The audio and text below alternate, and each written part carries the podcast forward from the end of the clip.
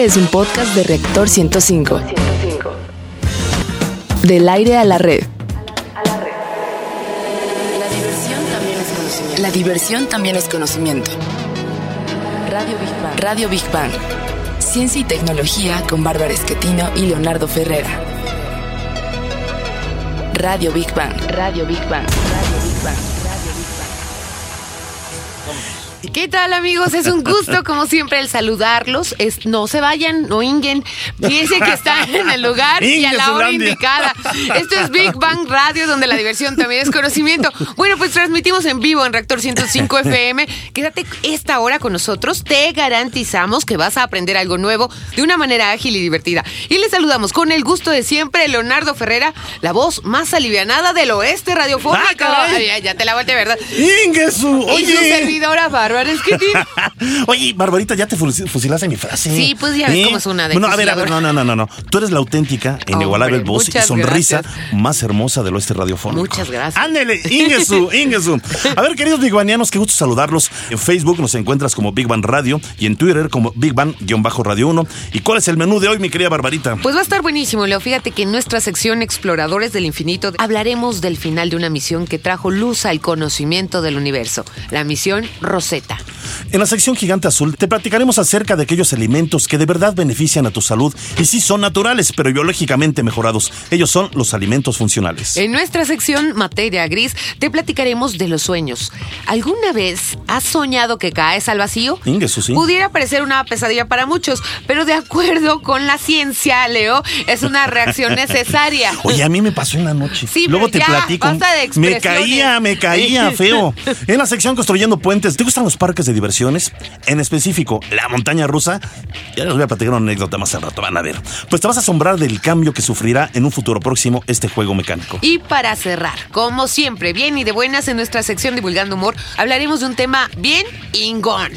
Sí, vamos a buscar de dónde viene esa palabrita. ¿Será muy mexicana o no lo será? ¿Qué tiene que ver la ciencia con mandar a engar a alguien a su?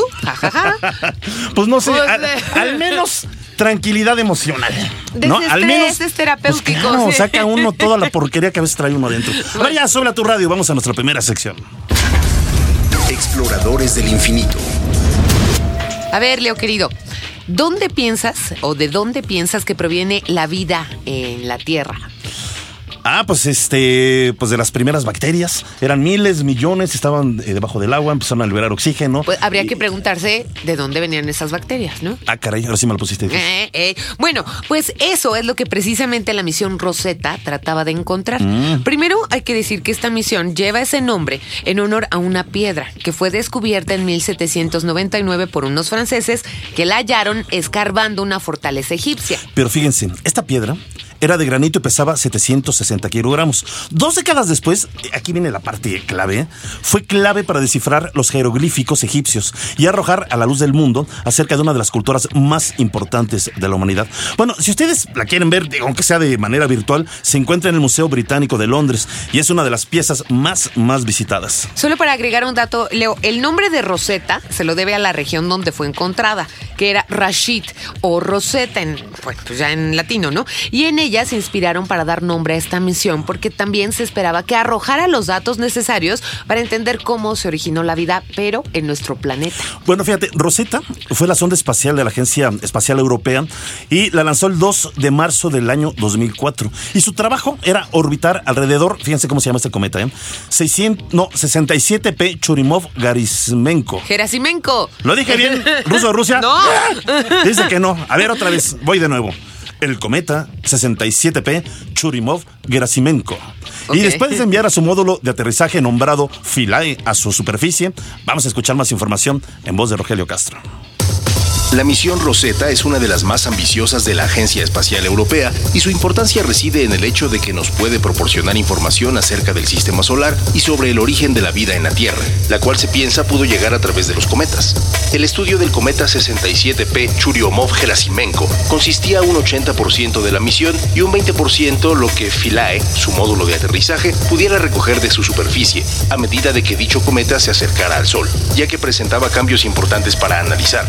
Según la hipótesis del científico Fred Whipple, los cometas están hechos de una mezcla de hielo, agua y polvo. Radio Big Bang. Big Bang, Big Bang, Big Bang. Se nos fue mi querido Toñito Yedías de la Sociedad Astronómica México. ¿Cómo estás, Toñito? Hola, ¿qué tal? Muy bien. Oye, qué feo. Así la mandaron a. ¿verdad? Pues feo y yo creo que tal vez bonito a la vez, ¿no? Pues sí. Eh, porque Rosetta lo de. Philae yo creo que sí es de las, si no es que la misión, de las misiones más importantes que han habido hasta ahorita en la ¿En historia de la humanidad. Claro, por justamente tratar de buscar los orígenes de la vida. Y eso era básicamente encontró? la función. Encont- o sea, encontró datos que posiblemente nos iban para encontrar esas respuestas. No, como tal, no iba a encontrar eso. Ajá. Más bien iba a encontrar pruebas de que posiblemente la vida llegó a la Tierra a través de un cometa. Esa era la función de- de- Exactamente. ¿Y de sí será este realmente cometa. posible eso? Sí, yo creo que sí es muy posible. De hecho, es una de las teorías más aceptadas de posiblemente cómo es que surgió el origen de la vida en la, en la Tierra. Yo, yo, yo estaba leyendo esto, eh, que el científico Fred Whipple primero dijo eso, ¿no? Que vino la, la vida a través de los cometas, pero después lo, dese- lo desecharon porque dijeron, no, no es creíble. Pero después empezaron a encontrar otra vez pruebas fehacientes Claro. De que la vida, la vida, perdón, en la Tierra vino del exterior. Claro, y aparte, en el momento en que estaban desechando esas teorías, eh, no había como la tecnología para poder comprobar eso. Exacto. Y hasta que alguien, bueno, justamente en la agencia espacial dijeron, ¿por qué no? intentamos eh, llegar a un cometa.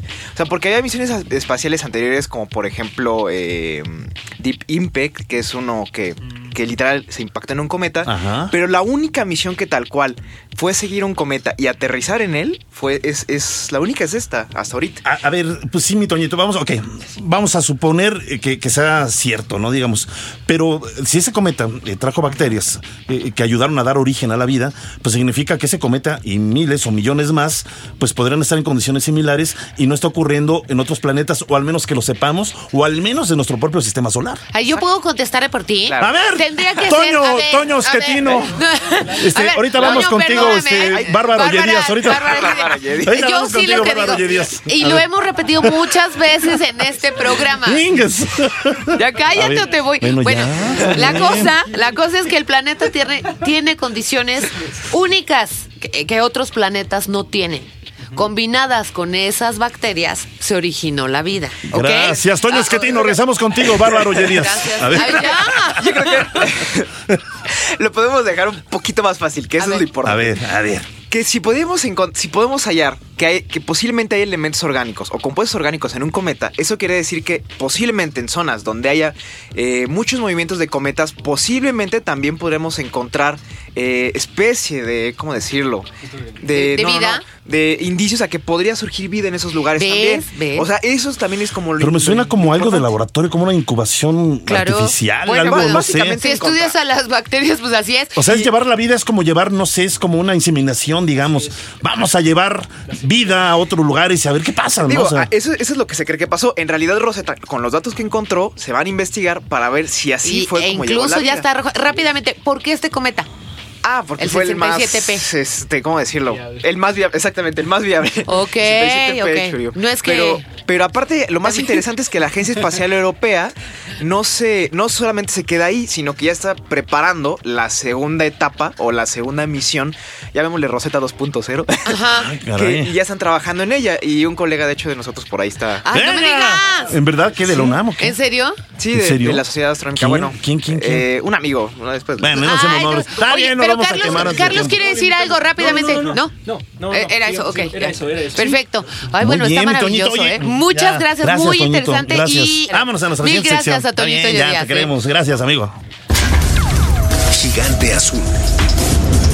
Indudablemente nuestro planeta nos provee a todos los seres que lo habitamos de los elementos necesarios para sostener la vida. Y dentro de esto, por supuesto, se encuentran los alimentos. A ver, que por cierto, cada vez son menos naturales. Pero a ver, eh, como decíamos, cada vez son menos naturales porque la mano del hombre la ha manipulado.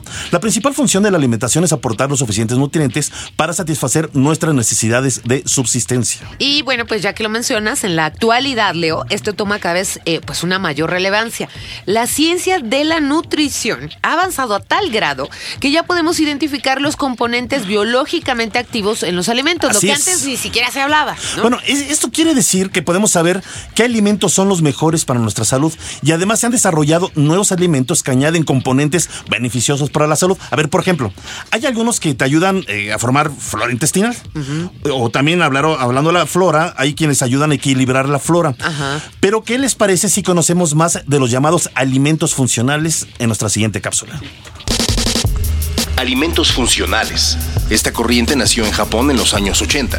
Las autoridades de dicho país observaron que si querían reducir el gasto en salud, tenían que generar mayor esperanza de vida en la población e introdujeron un nuevo concepto de alimentos, los cuales se desarrollaban específicamente para mejorar la salud y reducir el riesgo de contraer enfermedades. Estos alimentos se consumen como parte de la dieta normal y contienen componentes biológicamente activos. Algunos ejemplos de ellos son los alimentos que contienen ciertos minerales, vitaminas, ácidos grasos o fibra alimenticia. Radio Big Bang. Big Bang, Big Bang, Big Bang. Y tenemos aquí en el estudio, nos da muchísimo gusto, unos jóvenes emprendedores. Bueno, estos chavalones emprendedores se dedican a la fabricación de alimentos funcionales. Ellos, son Karina Piñeiro y Eduardo Martínez de Snack Naturales. ¿Cómo están, chicos? ¿Cómo están? Bienvenidos. Qué bonito tenerlos aquí. Muchas gracias por invitarnos a su programa. ¿Qué tal? Estaban nerviosones antes de, la emisión. Sí. nunca habíamos estado en la cabina de radio. Pues es padrísimo. Además nos la pasamos muy bien. ¿Qué tal? ¿Verdad que nos, hasta nos divertimos aquí? Súper padre. Muy, eh, padre aquí estar con ustedes. A ver, chicos, ¿qué, qué es esto? Eh, de los alimentos funcionales. Platíquenos qué es snack naturales, por favor. Bueno, los alimentos funcionales es un alimento que te comes día con día, pero además no solamente te nutre, sino tiene una, un efecto terapéutico en el cuerpo. Estamos hablando ustedes de, productos simbióticos, que son los bichitos y el alimento del bichito para que llegue a tu intestino pueda colonizar y tenga muchos beneficios, ¿no? Ah, qué bien. Y, y en México, bueno, por ejemplo, yo me acuerdo que, que Ay, había unos animalitos que decían que era que se hacía como tepache con ellos. no sé cómo se llaman. monkeys, Ajá, y que decían que eran muy buenos para la salud, pero yo no sé. Yo dije, ay, ¿cómo me voy a tragar ¿Eh? bichos, no? O sea, de verdad. Pero eh, esto es cierto, de verdad, sí son probados los beneficios de estos alimentos. Sí, claro, o sea, de hecho eso es lo que nosotros queremos hacer, o sea, que se hagan las pruebas clínicas, que se demuestre con estudios en hospitales, en centros de investigación, universidades, y que se haga en humanos, ¿no? Que realmente no sea como el producto que compras en la, tienda de la esquina y te dice tu abuelito, sí, te va a bajar de peso y va a hacer esto, ¿no? Y subes el doble, ¿no? Luego ¿quién me pasó? Ah, exactamente. A ver, a mí me da mucho gusto, primero, primero que eh, dos personas tan jóvenes, pues sean emprendedores, se animen, porque al principio es difícil eh, emprender un negocio y sobre todo que eh, la sociedad o, la gente o los adultos o la gente más grande, pues crean en lo que están realmente haciendo. Ustedes son dos chavos preparados. Tú estudiaste, creo, en el TEC, ¿verdad, Karina? Sí. Y tú este, estudiaste en el poli, ¿verdad? Mi querido Eduardo. En alimentos. En, alimentos. Pues juntaron talento los dos y además aquí traen su producto. Mira, estoy viendo uno. Yo me imagino que ese es para deportistas, ¿no? Electro Green. y tenemos otro. Ay, yo se lo probé la otra vez, está buenísimo, el verde. El jugo verde. El jugo verde está bueno, está, bueno. Está buenísimo. Sí, a mí me encanta. Es uno de nuestros productos más exitosos que les funciona a la gente porque tiene muchos prebióticos. Eh, lo padre de esto es de que los prebióticos llegan a tu intestino y solamente los bichos buenos lo comen. Ah, Entonces, o sea, hay bichos buenos y bichos malos. Claro. Hay bichos buenos y bichos malos. ¿En serio? Entonces Ingesu, los malos. Ingesu, los malos. Venga, Karina, eso es. Entonces, este es altamente selectivo este alimento para los buenos. Entonces está ah. súper padre, les ayuda mucho a las, a las personas que sufren de colitis, inflamación. Ay, bueno, voy, yo voy a comprar eso, pero a ver, yo, yo la verdad es que en México apenas, aunque ya tienen tiempo en el mercado algunos productos, apenas estamos como integrándonos a esta idea de mejorar la dieta con eh, este tipo de, cuestiones. Pero estaba leyendo, en Japón inició esta ola, ¿no? Y después ya se fue a Europa. ¿Qué beneficios probados ha tenido en la población? Bueno, este. Dice, bueno, mi tía Keta ya murió. hay, que tener bien claro, ¿no? Somos lo que comemos. O sea, realmente. Lo Ay, está bueno, ¿eh? O sea, desde chiquito lo que crecemos es en base a los alimentos. Sí. Entonces, es lo primero que se absorbe, lo más importante en nuestro cuerpo. Entonces, en donde se absorbe, en donde tiene toda la función es el intestino. Entonces, si cuidas un buen intestino, la absorción de los nutrientes mejora, los bichitos buenos empiezan a crear este, hormonas, este, algunas este, elementos que matan bacterias malas y empiezan a colonizar mejor. Entonces, tu absorción de los alimentos mejora, este, tu eh, sistema inmunológico empieza también a aumentar. Entonces hay una cadena de, de- de beneficios Claro. y todo porque en el intestino es donde empieza todo nuestro metabolismo. Claro, y además es, es que, miren, de verdad estaban calculando que el cáncer de colon, por ejemplo, es ya eh, bastante grave, ¿no? En los países industrializados, por lo, lo mismo de la alimentación, porque Pues por no... eso, digamos, Eh, eh, eh, Inguesulandia al- al- Exacto. al- Entonces, al- digamos, si estamos contaminados por dentro, es. ¿no? Vamos a generar células, eh, pues, nocivas, ¿no? Y ahí se pueden desprender daños muy fuertes al, Y, al y organismo. que sería bueno, yo digo, empezar desde muy jóvenes, eh, primero con un régimen de, de alimentación mucho más sana. Sí. Este tipo de productos, que yo siempre lo he dicho, porque yo los, los llego a consumir, este tipo de productos, no son productos milagro. Finalmente, pero sí son productos que ayudan, si tenemos una buena alimentación, a que nuestro organismo funcione mucho, mucho mejor. Pero es buen momento, yo digo, o no, chicos, porque a veces pensamos que este tipo como de, de productos es para ya las abuelitas, ¿no? Ya, ya el calcio ya no puede caminar. Dale a la tía Queta el, el, el electrogren a ver si ya levanta bueno. No, no, no, no, no. Se trata que desde muy jóvenes, pues empecemos a, a cambiar nuestra alimentación y a probar otro tipo de alimentos que nos ayudan a reforzar, ¿o no? No, y de Claro. hecho, velo, mucha gente joven hoy en día está sufriendo gastritis, Sí. colitis, irritable. Barbaridad, O sea, ¿eh? ve el tráfico cómo está, o sea, Sí. está- Por El Carlitos levantó el. Denle uno de verde al Carlitos. No, Sí, pero además eso precisamente lo que sí. acabas de decir, se puede consumir en la dieta diaria, no sabe feo, es como muy natural, ¿no? Así es, es, es lo que tratamos, ¿no? De que sean alimentos eh, naturales y funcionales, que poco a poco tú vayas integrando en tu dieta y que te ayuden a una salud a largo plazo.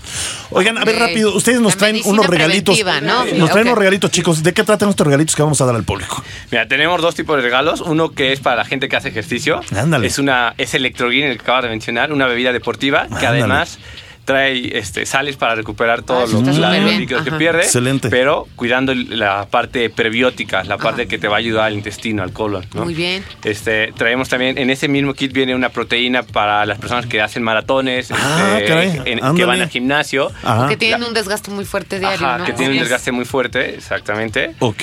Y bueno, ese es el, el primer kit. El segundo kit es para las personas que sufren estos problemas gastrointestinales. Yo Ándale. Puedo concursar. Pero no te lo puedes llevar en esta ocasión. bueno, Ok. Y ese es este el jugo verde del que estamos hablando, se llama Copil Probiotic. Y además este un, un té verde para que lo puedan combinar en sus comidas. Ah, está súper Bastante rico. De hecho, la ingeniera aquí, Karina, Sí. formuló, pero de... Ándale, la cocinera, excelente. Pero sí, Oigan, chavos, Soy la chef. venga, ¿dónde los encuentra el público interesado en lo que ustedes están haciendo? Mire, es, la página es www.snatura.com.mx, que es snatura.com.mx. Ok. También en Facebook nos pueden encontrar como Snacks Naturales. Y bueno, ahí estamos. Vean la página, se hacen pedidos por internet, entregamos a todos los lugares. Muy Ah, bien, pues de perfecto. todas maneras subiremos el nombre y Perfecto. la página, nuestra página de Facebook, pues para que la gente agradecemos interesada. enormemente, son además muy sencillos, muy lindos y, y- y qué bueno tenerlos aquí. Muchas gracias, mucha No, suerte. Gracias pues muchas gracias. por Gracias, chicos. ¿eh? Y felicidades en verdad por ese empuje, esas ganas, gente joven. ¡Venga! Y bueno, pues ¿qué les parece? Felicidades, papá Ferrea. Vamos a la siguiente sección. Materia gris. Muchos hemos soñado, otros sí también nos hemos caído. A este fenómeno la ciencia lo denomina como sacudida hípnica. Ándale. Y además puede estar acompañado de alucinaciones visuales, ¿no? Como lo que a ti te pasó. Pe- a- Para ver, a ver, a ver. Ustedes se preguntarán, ¿y cómo se produce? Bueno, fíjense, esto sucede cuando los músculos, por lo general, de las piernas, por lo que te digo, patita de perro, aunque se puede observar en todo el cuerpo, se contraen rápidamente de forma involuntaria, hagan de cuenta como un tirón o un espasmo. Algo así. ¿no? Ajá. Pero, aunque ustedes no lo crean, este fenómeno está asociado a la evolución. Sí, Ah, caray. como ustedes lo ¿Cómo? escucharon, a la evolución. Cuando sentimos que caemos al vacío, despertamos de sopetón.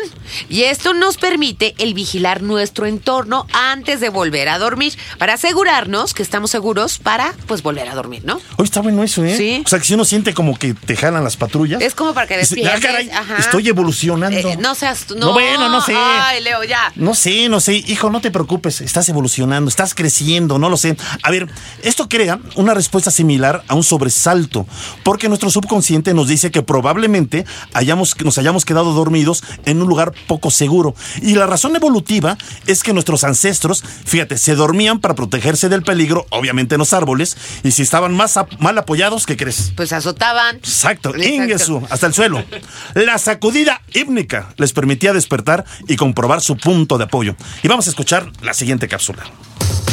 Aunque la sacudida hípnica es un fenómeno normal y natural, puede para muchas personas representar una experiencia aterradora y traumática. Hay casos extremos en que por la frecuencia, por la velocidad o por la violencia de la sacudida puede mantener a la persona en vigilia, no permitiéndole dormir y provocando a largo plazo insomnio. La cafeína y otros estimulantes, el ejercicio extremo y niveles elevados de ansiedad y estrés van asociados a que se produzca una sacudida hípnica, por lo cual se recomienda evitarlos, al mismo tiempo que tener disciplina en horarios de sueño. Radio Big Bang. Big Bang, Big Bang, Big Bang.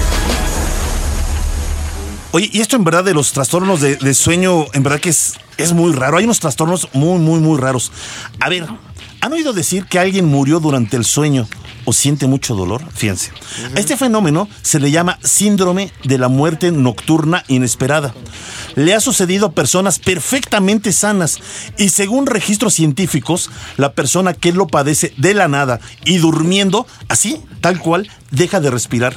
Además gritan y se sacuden. Oye, Qué qué, horror, miedo. Qué miedo, ¡Ah! sí. ¡Ah! No, ellos están Sí. corriendo todo el mundo, no, no, no, no sé. Ingesu, vámonos. A ver, gritan, se sacuden y finalmente tienen un ataque cardíaco que los mata. Este síndrome solo se ha registrado en hombres asiáticos y es muy, pero muy extraño. Y bueno, aquí les va otro trastorno del sueño bien particular. Se llama, con cuidado, ¿eh? sexomia. Ah, caray. Bueno, esto es cuando la gente Cálmate, tiene niño un es- Godzilla. tiene a ver, esto es cuando la gente tiene una especie de sonambulismo sexual, es decir, mantienen relaciones sexuales Ah, caray. y esto al o a la que lo padece le provoca grandes problemas, por supuesto, ya que puede despertar en plena relación sexual o realizando otras actividades relativas al sexo, piensen lo que quieran. Quien lo padece lo hace sin discriminar, o sea, agarra a quien esté a su lado, ¿eh? ¿Cómo crees? Sí. Íbamos bien, hasta ese momento de íbamos verdad que sí, bien. de verdad. Y esto ha derivado, por supuesto, porque están sonámbulos, no entienden. Entonces agarran al primo, al... No, no lo sé, ¿no? No, bueno, hombre. lo que ha derivado en casos de ataques violentos y denuncias penales. Oye, pero hoy está muy grave.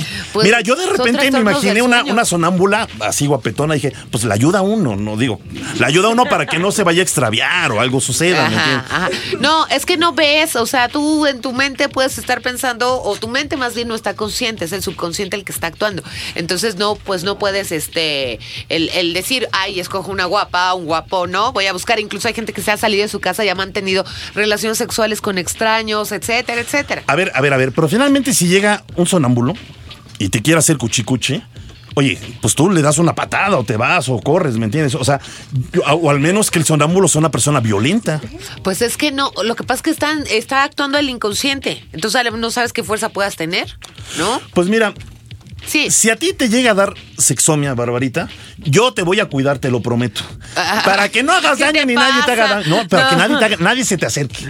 Bueno. Voy a ser un caballero, vas a ver. Vas a despertar. gracias. Qué amable. Y yo voy a estar a un lado con una taza de café. Hola. Ok. Bienvenida a este mundo. ¿no? Bueno, muy bien. Me voy a volver probiótico, Ya, en vamos a serio. nuestra siguiente Ah, vamos, está bien, ya. Construyendo puentes. Bueno, ya habíamos hablado de los parques de diversiones.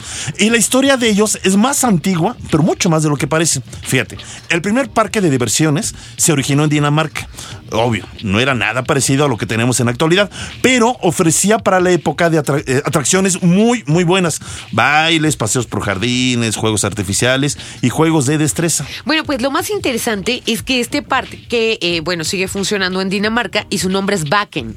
Pero estarán de acuerdo que parte importantísima, como lo mencioné en un inicio con su larguísimo relato, este Leonardo, es lo que hoy consideramos un parque de diversiones y, bueno, pues son los juegos mecánicos. Exacto. Bueno, es aquí donde Estados Unidos son pioneros. Y en el siglo XIX inauguran el primer parque de diversiones moderno, que contaba con un área de juegos mecánicos. En esta zona se encontraba la Rueda de la Fortuna y la Montaña Rusa. Por cierto, ¿sabían que este último juego tiene su origen, obvio, en Rusia? Y su origen es que es de nuestros muy machos amigos rusos. Y se aventaban desde una montaña de hielo de aproximadamente 30 metros de altura. Y bueno, si estas montañitas de hielo tenían baches, pues la diversión aumentaba. Y se tomaban unos vodquitas, ¿no? Pero Como los no, franceses, susto. pues no, yo creo que para divertirse más. Venga. Así que cuando los vieron los franceses tan divertidos, llevaron esta idea a Francia y crearon un tobogán de hielo en París. Lo bautizaron, ahí nació el nombre, como la montaña rusa. Eh, y este sí, juego ruso Rusia. Ni modo, lo llevaron a París ya. bueno, cálmate, este cálmate. juego se siguió transformando ahora en Estados Unidos y se volvió mecánico en 1925. Y esta es la montaña rusa que conocemos en la actualidad, bueno, con unos toques de modernidad. Pero ¿qué les parece si escuchamos que viene en un futuro próximo para la montaña rusa en nuestra siguiente cápsula? Ándele. En los últimos meses se ha comentado de la próxima gran evolución a que llegarán las montañas rusas y va de la mano de la realidad virtual. El nuevo concepto es que se omitirá el uso de carros para dar paso a esferas equipadas con levitación magnética. El nombre de este proyecto es Sphere Mountain.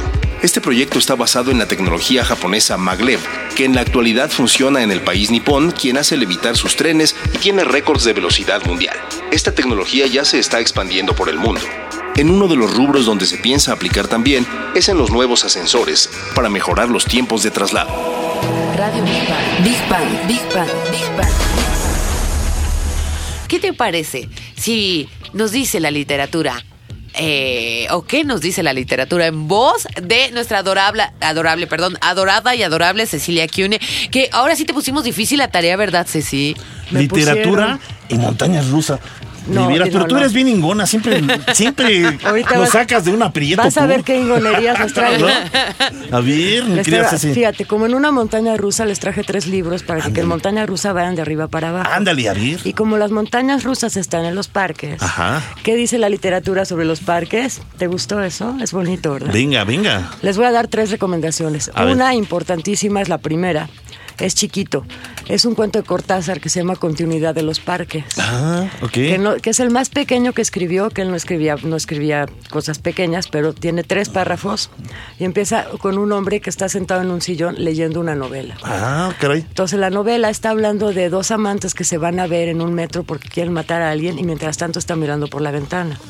No les voy a contar todo lo demás porque de pronto llega alguien atrás con un cuchillo, lo irá a matar. Ah, caray. Será su amante, será él al que quieren matar en la literatura. Ese cuento en sí mismo sí es como una montaña rusa muy divertida. Ándale. Ese es el Está de mello, está de mello. No, pues esto se llama Continuidad de los Parques de Julio Cortázar. Ok, ok. Están los relatos. El segundo que les voy a que les voy a decir es una novela, es como para un fin de semana, tengo poco que hacer y no tengo. Ah, una ándale. novela de Jane Austen Ajá. que se llama Mansfield Park. O sea, el Parque Mansfield, así como, Ajá, como español, ajá, el Parque ajá. Mansfield. Ajá. Que está hablando de una calle en Inglaterra donde es un- una clásica novela decimonónica de esta heroína mía que pobrecita de ella se quedó pobre, entonces su papá la lleva con sus tíos ricos, le suena esa Sí. Ajá. entonces Sí, sus es tíos historia- ricos tienen primos, ¿no? Entonces hay cuatro primos, dos primos le tiran la onda, a ella le gusta el que no la quiere, como siempre. Ajá. Las primas la detestan. Entonces una novela larga, larga, perfecta, pero que al final, como toda buena novela decimonónica, te cuenta no solo cómo está la Inglaterra de ese tiempo, cómo pensaban las mujeres en Ajá. ese tiempo y cómo se va a resarcir.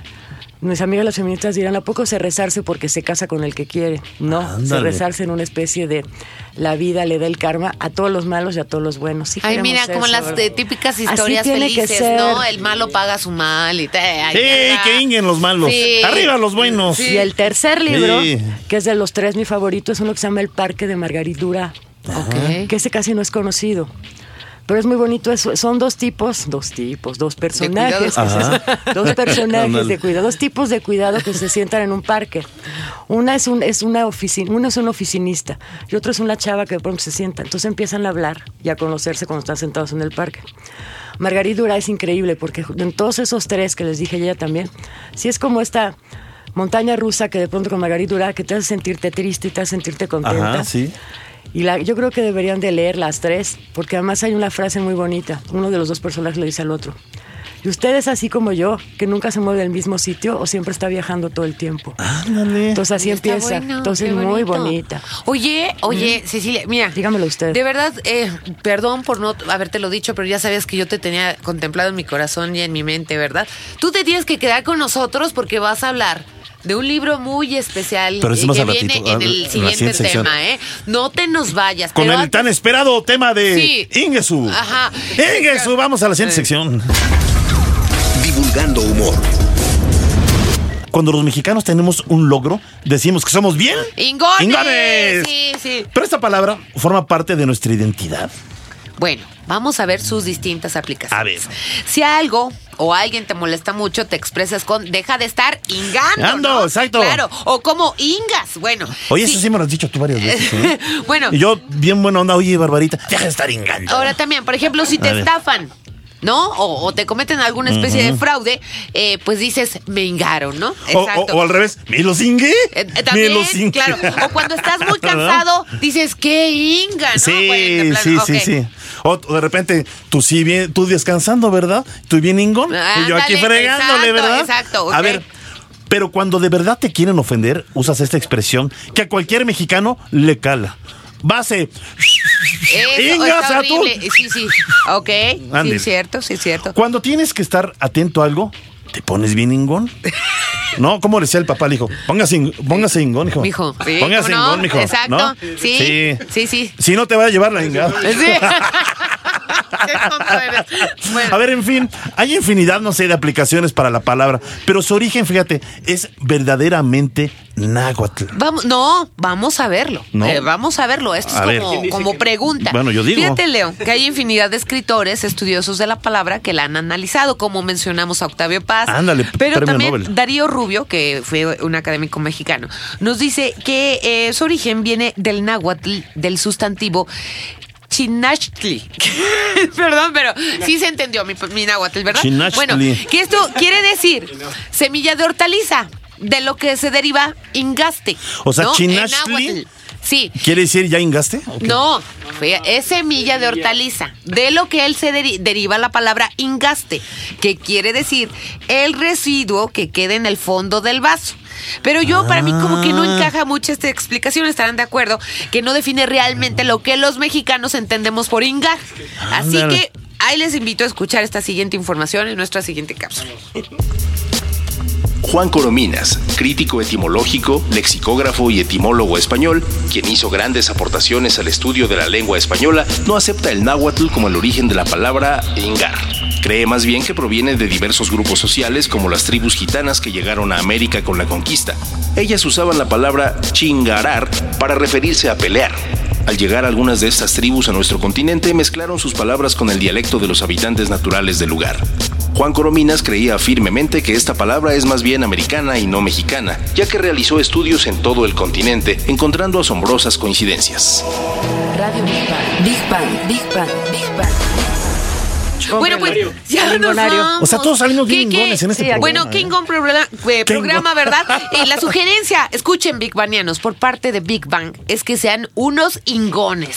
Y llenen de orgullo a su familia y amigos. Brillen mucho, Big Bangianos, los queremos y ya nos vamos. Ingones de corazón, en serio. Ya nos vamos, agradecemos a la producción de controles técnicos, a Eddie Gobea, en la producción general, a Carlos Serrano, Ceci Mazariego asistiendo a la producción en redes sociales, a Gaby Cholín, en la locución de las cápsulas, a Rogelio Castro, y a todos nuestros investigadores y científicos que amablemente participan con nosotros en cada emisión. Y recuerden, queridos Big Banianos, sin ustedes este programa tampoco sería posible. Gracias por estar con nosotros. Nos despedimos, Bárbara Esquetino y Leonardo Ferrera. Hasta la próxima semana en punto a las 11 de la mañana. Esto fue Big Bang Radio, donde la diversión también es conocimiento. Si se encuentran un sonámbulo que le dé sexomia, lo mandan a ingar a su mouse.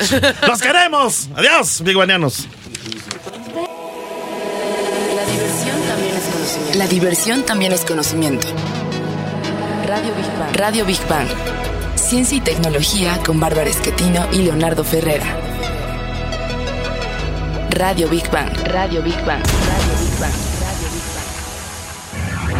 Esto fue un podcast de reactor. Podcast de reactor. Del aire A la red.